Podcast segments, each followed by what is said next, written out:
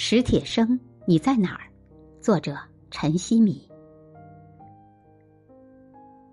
谁也不知道那一天会是最后一天。那个星期四，直到最后，我也没有任何预感你会离开我。在救护车上，你对我说的最后一句话是：“我没事。”我在下班路上接到你打给我的最后一个电话。五点半，我们还在家。你说：“今天全赖我。”我知道你是指上午透析前，我们为护腰年糕设计是否合理争执时，你的坏脾气又上来了。或许是因为这个导致了出血。虽然已经叫了救护车，我还在犹豫去不去。我想这么冷的天去医院，别得不偿失，给你弄感冒了。在医院。知道了是颅内大面积出血，我没有听丽哲的话做开颅手术，很快就决定放弃。我冷静的出奇，史兰也没有丝毫的不理解，我们非常一致。在你进了手术室等待做器官移植之后，事实上这已经意味着永远没有了你。我居然还可以跟别人大声说话。几个月后。我却很难做到，除非必须。那一天是最后一天，是二零一零年的最后一天。你不再管我，自己走了。你在哪儿？我们说过无数次的死终于来了，我终于走进了你死了的日子。别人都说你死了，上帝忙完创造了世界，就到了第七天。到第七天，我第一次有梦，并且梦见了你。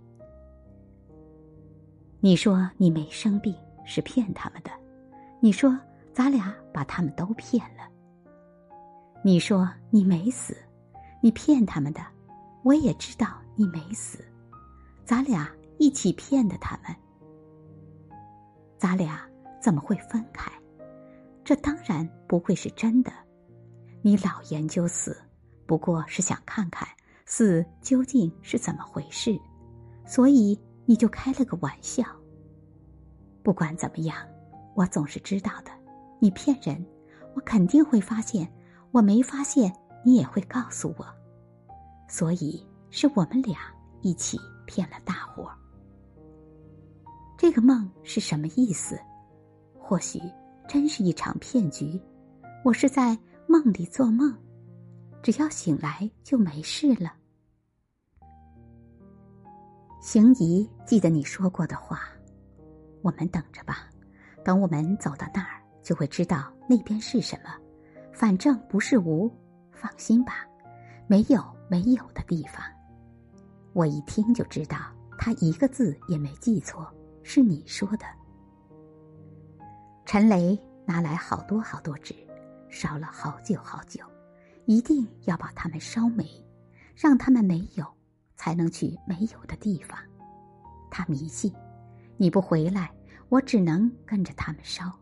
我什么感觉也没有，你有吗？选骨灰盒，他们七嘴八舌，有很多建议，我不认真听，扭头就要问你，才知道已经与你无关。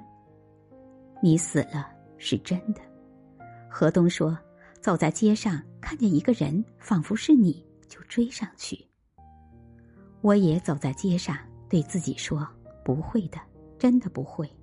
你不可能出现，再像你的人也不会是你。你死了，世界上确实有死这回事，这所有的人都知道。我不怀疑，我知道，但我还是想你在哪儿。”我生活的这个世界是哪儿？我不理解这件事。每天我都要反复告诉自己，真的发生了这样的事，在这个世界上无比正常。特别是听到别人的死，证明确实有死这样的事。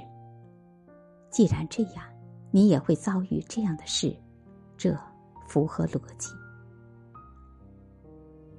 我在经历你的死，是真的。可我一点儿都没法理解，它到底是什么？明明你还在，我天天都和你说话，每时每刻都知道你只是不在我身边，不在家，不在街上。但是你在的，要不然什么是我呢？我的整个身心都充满了你，你不可能不在。但是你在哪儿？每天在路上，在路上是我们在一起的时候。没有人会插进来，没有人会打搅我们。我慢慢的开车，我不着急去上班，不着急去任何地方。你似乎就在我上面，一直陪着我。我一个人在街上。小庄往南有一条新路，我们俩曾经走过。我看见你穿着那件蓝色冲锋服。开着电动轮椅在前面，一个蓝色的影子一直在前面，恍恍惚惚，慢慢悠悠，就是永远，永远都不等我，不和我在一起。街上几乎没有人，只有凛冽的风。我一个人在街上，不知道过了多久。是啊，不知道过了多久，你自己一个人开着电动轮椅。不知道走了多远，不知道过了多长时间，天都快黑了，撞见了下班回家的刘瑞虎，他惊异的向你喊：“铁生，你知道你跑到什么地方了吗？”什么地方并不重要，我知道你心里想的是：开到死吧，看看能不能走出这个世界。从此，我将一个人。一个人决定一切，一个人做一切。你即使看见、听见，也绝不会说一个字。你死了，就是决定永远袖手旁观。到底发生了什么？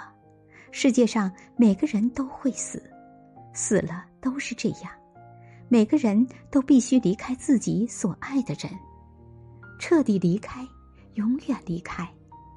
你们死去的人会看见我们在世上的身影吗？会知道我们想念你们吗？会和我们联络吗？你说过你要给我发信号的，会尽一切力量去做，让我感知。可是我没有收到任何信息。我去了地坛，我没有别的方式，我不知道该做些什么才能与你相关。虽然地坛不再荒芜，不再宁静，可那些大树还在，那些曾经长久的陪伴过你的大树还在，在初春的阳光里安静从容。我仿佛看见你的身影，你开着电动轮椅，一个人远远跑在前面，悠然自得，一会儿又迅速的转过来，告诉落在后面的我们，哪里又添了篱墙。哪里又铺了砖路？现在我被思念笼罩着，我不知道我能做什么，又到哪里去找你？我到了地坛，却分明感到你不在。不，你说过的，你说只要想到你，无论在何处，你就在那儿，在每一处，在我们想你的地方。